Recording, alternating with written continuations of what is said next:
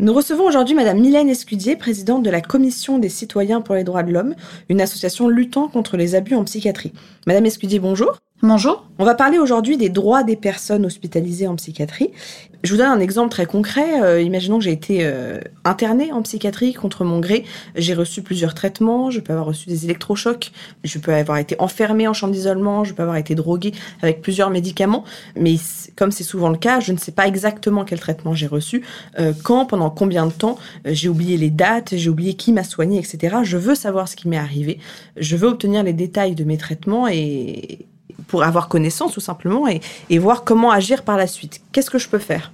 Alors merci de, parler euh, des électrochocs. Euh, juste une petite précision sur les électrochocs. Vous devez savoir qu'il y a plus de 26 000 séances d'électrochocs, donc de la sismothérapie, euh, qui sont pratiquées chaque année en psychiatrie. Donc 26 000 séances d'électrochocs qui sont remboursées par la sécurité sociale, par l'assurance maladie. Ce sont les statistiques officielles de l'assurance maladie.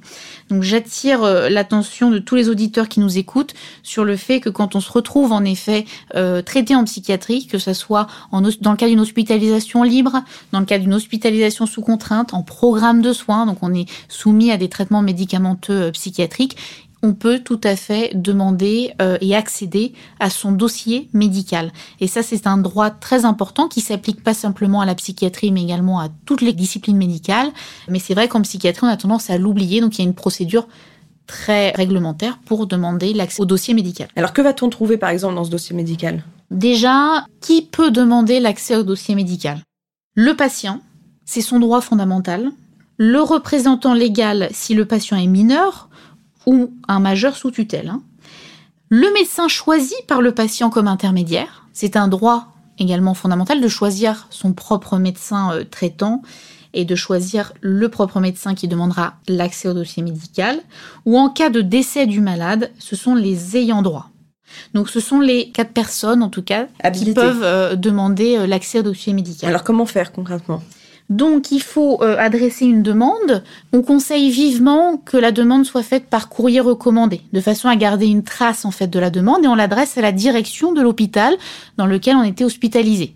Donc si on a subi plusieurs hospitalisations dans plusieurs établissements, on fait plusieurs demandes. Exactement, plusieurs demandes, toujours par courrier recommandé avec avis de réception. On l'adresse à la direction de l'établissement et on demande l'accès au dossier médical, donc avec tous les comptes rendus d'examens médicaux, les certificats, les prescriptions, euh, tous les traitements qui ont été administrés, bien entendu qui sont des documents euh, essentiels déjà bah, pour savoir euh, ce que le patient a vécu, mais également s'il veut attaquer en justice ou pour dénoncer certains abus.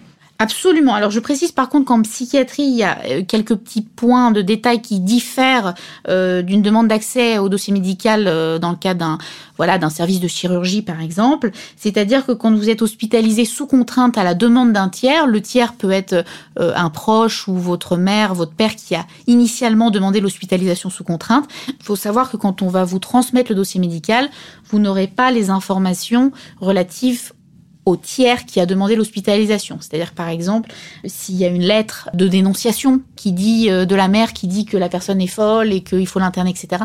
Ça, vous n'y aurez pas accès, en tout cas, dans le dossier médical. Mais si vous initiez une procédure judiciaire avec un avocat, il faut savoir que l'avocat, donc représentant le patient, peut obtenir cette information hein, sur le tiers qui a demandé au départ l'hospitalisation sous contrainte parce qu'en tant qu'avocat, il a accès à l'ensemble du dossier judiciaire. Donc là, c'est bien différent parce qu'on initie une procédure judiciaire, mais dans le cadre du droit général d'accès euh, au dossier médical, il y a les documents vraiment euh, euh, médicaux, c'est-à-dire les prescriptions médicales, la posologie, la quantité, les prescriptions d'actes de sismothérapie, d'électrochoc par exemple, les comptes rendus d'hospitalisation, etc. Donc c'est un premier moyen déjà pour savoir d'éventuels abus qu'on aurait pu subir et utiliser ces documents pour dénoncer euh, tout abus qu'on aurait vécu. Donc imaginons que je fais ma demande de dossier médical pour connaître ce qui s'est passé.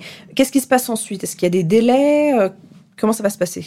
Si l'hôpital ne répond pas dans les huit jours à compter de la demande, cela équivaut à un refus implicite. C'est-à-dire qu'il ne vous a pas écrit explicitement qu'il refuse l'accès au dossier médical, mais juste il n'a pas répondu dans les huit jours. Dans ce cas-là, vous devez saisir la commission d'accès aux documents administratifs, la CADA, donc C-A-D-A, commission d'accès aux documents administratifs. Donc sur Internet, vous pouvez tout à fait utiliser un formulaire de saisie de la CADA. Vous renseignez votre identité, vos coordonnées et vous joignez bien entendu la copie de la demande de communication du dossier médical. Donc ça, c'est sinon pas répondu dans les huit jours et ensuite la CADA va devoir rendre un avis en fait quant à la communication du document. Donc la CADA va vérifier par exemple l'identité du demandeur. Il faut pas que ça soit euh, euh, votre voisin qui vous connaît ni d'Ève ni Nadan euh, qui formule une demande de dossier médical vous concernant. Il n'a pas le droit d'accéder bien sûr aux données médicales, au dossier médical. Donc il va vérifier l'identité, il va vérifier euh, l'identité également du destinataire, les coordonnées et bien entendu la CADA émettra un avis favorable à la communication du dossier médical et donc l'hôpital sera contraint de respecter cet avis euh, de la CADA. Donc là, je recevrai mon dossier. Voilà, je précise que s'il n'y a pas de réponse dans les huit jours ou s'il y a un refus explicite, ça peut arriver que l'hôpital refuse de transmettre le document. Dans ce cas-là, on n'attend pas le délai des huit jours, on peut saisir tout de suite, suite au refus explicite de l'hôpital, on saisit la commission d'accès aux documents administratifs pour donc accéder à ce dossier médical. Par contre, petite précision, si les informations médicales que vous demandez du dossier médical datent de plus de 5 ans, donc par exemple, j'ai été hospitalisée il y a plus de 5 ans, j'ai reçu des médicaments euh, plus loin encore. Là, l'hôpital a un délai de deux mois pour vous répondre. Donc vous n'avez pas eu au lieu de huit jours si c'est euh, une hospitalisation qui date de moins de cinq ans. Donc il faut laisser passer ce délai de deux mois pour acter d'un refus implicite s'ils ne répondent pas et ensuite saisir la commission d'accès aux documents administratifs. Est-ce que l'hôpital peut nous demander de payer quoi que ce soit? Il peut en effet. Alors soit euh, vous accédez à votre dossier médical dans l'hôpital donc c'est subordonné euh, euh, la plupart du temps en psychiatrie à la présence d'un médecin. Donc vous consultez vous-même les pièces du dossier médical, d'accord? Soit la communication se fait, et ça c'est, il faut initialement quand vous demandez le dossier médical, vous devez préciser le mode de transmission des documents. Si vous souhaitez que ça soit par la voie dématérialisée, c'est-à-dire par email, ou si vous souhaitez que ça soit par euh, envoyé par courrier ou, sur un CD-ROM. Voilà, il faut préciser ou une clé USB, il faut préciser comment vous souhaitez recevoir les éléments.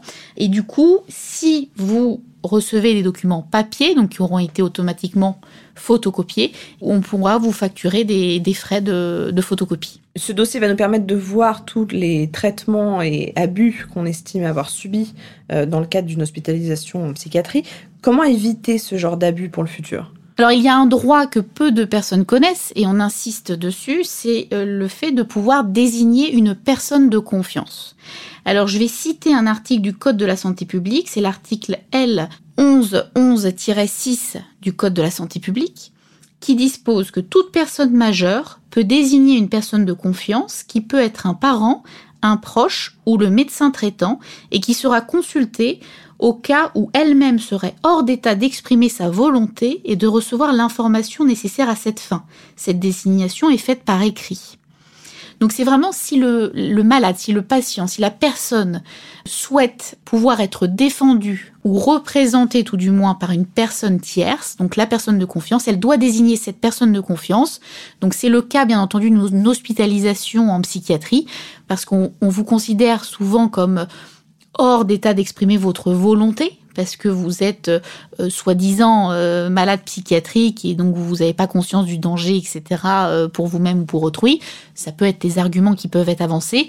Donc ça peut être aussi des arguments qui peuvent être avancés pour à votre avantage, justement en désignant une personne de confiance. Et cette personne de confiance sera consultée, devra être consultée par le personnel soignant, infirmier et psychiatre au moment des prescriptions, administration éventuelle de psychotropes ou prescription euh, de sismothérapie, l'électrochoc. Je précise quand même que le consentement écrit lors d'une séance d'électrochoc est obligatoire. Il faut absolument que le patient ait signé un formulaire de consentement pour euh, recevoir une séance de sismothérapie électrochoc.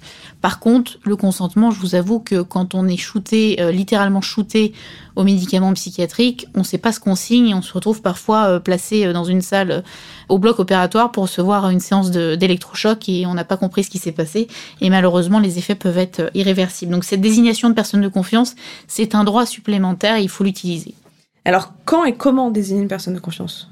Vous pouvez la désigner à tout moment. Cette désignation de personne de confiance est révocable à tout moment également. Hein. Vous pouvez tout à fait, euh, par exemple, désigner euh, votre mère comme étant la personne de confiance et puis après vous avez un conflit et donc vous, vous révoquez tout simplement par écrit cette personne de confiance. Et la désignation de personne de confiance, c'est tout simplement un document écrit dans lequel vous désignez telle personne avec ses coordonnées, nom, prénom, adresse, date de naissance, lieu de naissance, etc. On détaille vraiment l'identité de, la personne de confiance, exactement, son identité également, et on la désigne comme euh, étant le représentant, en tout cas, pour aider à la prise en charge psychiatrique ou médicale. Cette personne, justement, sera consultée systématiquement par les médecins. Alors, je précise quand même qu'il y a encore beaucoup à faire pour améliorer, parce que malheureusement, la personne de confiance, elle a elle a un pouvoir de consultation, mais elle n'a pas, son avis ne sera pas systématiquement entendu. Alors, à qui est envoyée cette désignation? La désignation de la personne de confiance, il faut qu'elle soit euh, insérée dans votre dossier médical. Et donc, euh, dès que vous êtes hospitalisé ou avant l'hospitalisation, il faut communiquer euh, cette désignation de personne de confiance. Donc à notre médecin traitant ou au médecin qui nous suit. Euh, Absolument. Le médecin traitant, c'est très important. C'est une mesure de protection. Et, euh, et même si vous ne l'avez pas fait, mais que vous êtes déjà hospitalisé, désignez-la. Vous pouvez la désigner à tout moment. Très bien. Donc une personne de confiance, c'est vraiment un, un, recours préventif, je dirais, pour tout soin qu'on aurait à subir en psychiatrie ou ailleurs. Merci beaucoup, Madame Escudier. Pour tout conseil complémentaire ou pour apporter un témoignage, on peut contacter votre association? Absolument. Donc, nous sommes la Commission des citoyens pour les droits de l'homme, la CCDH. Vous pouvez nous contacter par email à info au singulier ccdh.fr, par téléphone au 01 40 01 09 70 ou sur notre site internet www.ccdh.fr.